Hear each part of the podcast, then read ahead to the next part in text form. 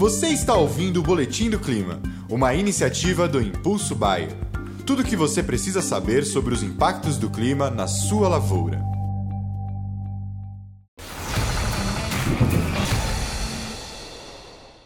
Olá a todos, aqui é Marco Antônio Santos, agrometeorologista da Rural Clima, e vamos para o nosso alerta agroclimático dessa quarta-feira, hoje, dia 11 de janeiro de 2023. Vamos falar né, aí do Brasil, vamos dar um panorama de como vai ser os próximos dias e já vamos dar um pitaco aí para fevereiro e março. A previsão, como a gente está vendo aqui, né, depois de uma, uma, frente fria passar sobre o sul do Brasil, principalmente sobre o Rio Grande do Sul, um centro de baixa pressão, e levar chuvas ao, a vários pontos do Rio Grande do Sul ontem, o tempo volta a ficar aberto e sem nada de chuvas.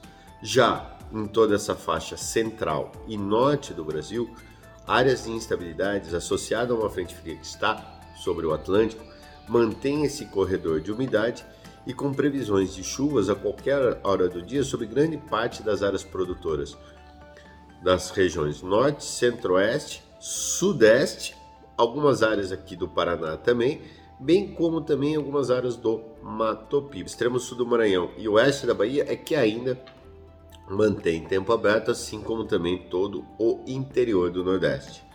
Porém, olha o que está acontecendo aqui na Argentina. Já chove em alguns pontos da Argentina isso eleva um pouco os níveis de umidade do solo lá para eles, melhora um pouquinho as condições ao desenvolvimento das lavouras de soja e milho, mas ainda muito aquém, mas já começa a trazer um certo alívio a vários produtores, porque já vem chovendo nas principais áreas produtoras da Argentina nessa manhã de quarta-feira, e portanto a previsão para essa quarta-feira é de chuvas em praticamente todas as regiões centrais. Dá uma olhada, isso é dia 12, então as chuvas até podem anteceder um pouquinho, acontecer já essa noite. Então há previsões de chuvas muito boas, com grandes volumes aqui em São Paulo, já que, olha a mancha vermelha sobre essa região mais leste de São Paulo, já começa a trazer chuvas intensas aí ó para São Paulo, para o interior de São Paulo e ela caminhando aí para o sul de Minas. Então são Paulo, Minas Gerais terão dia bastante chuvoso entre hoje e amanhã, quinta-feira. E como a gente viu, essas áreas de instabilidades trazem chuva para a Argentina né, ao longo dessa semana. Começa a se formar isso entre amanhã à tarde e sexta-feira, um sistema de baixa pressão, ou seja, uma nova frente fria aqui na altura do norte da Argentina, que levará chuvas também a vários pontos do, do, da Argentina e ela caminha para em direção ao Paraguai, que também terá chuvas muito boas ao longo desse final de semana. E com o avanço desse sistema, o final de semana tende a ser extremamente úmido em praticamente todo o Brasil. Reparem bem aqui que todo o Brasil está com chuvas bem regulares ao longo né? E essa deverá ser a tendência também para a próxima semana, ou seja, a terceira semana de janeiro será marcada por chuvas muito boas em praticamente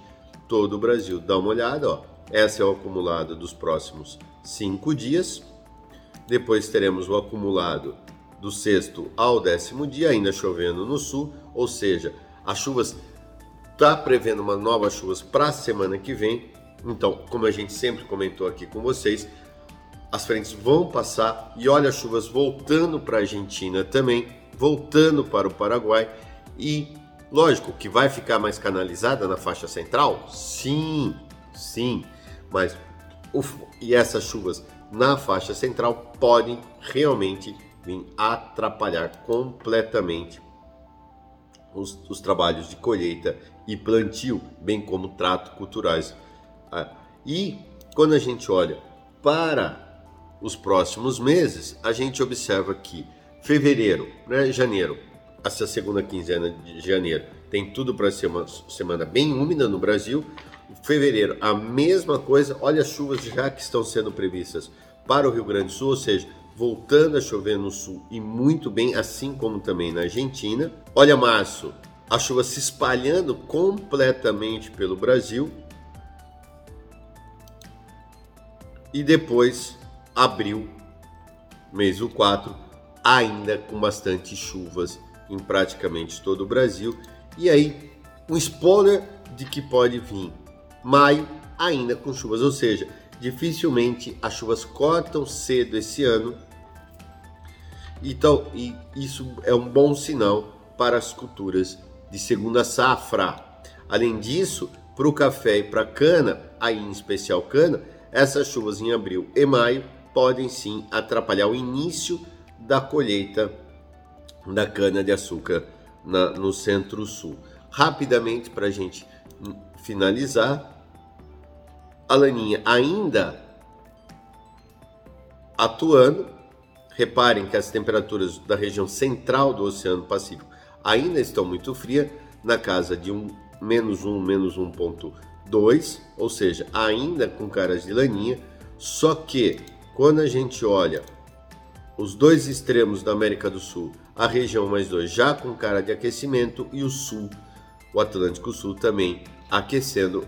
E quando a gente olha a diferença entre os dois, reparem que tanto a região costeira do Pacífico quanto do Atlântico vem se aquecendo novamente, graças a Deus. Isso trazendo chuvas para todas as regiões do Brasil. Portanto, os próximos 60, 90 dias serão marcados aí por chuvas bastante regulares em todo o Brasil. Um grande abraço a todos e até o nosso próximo alerta.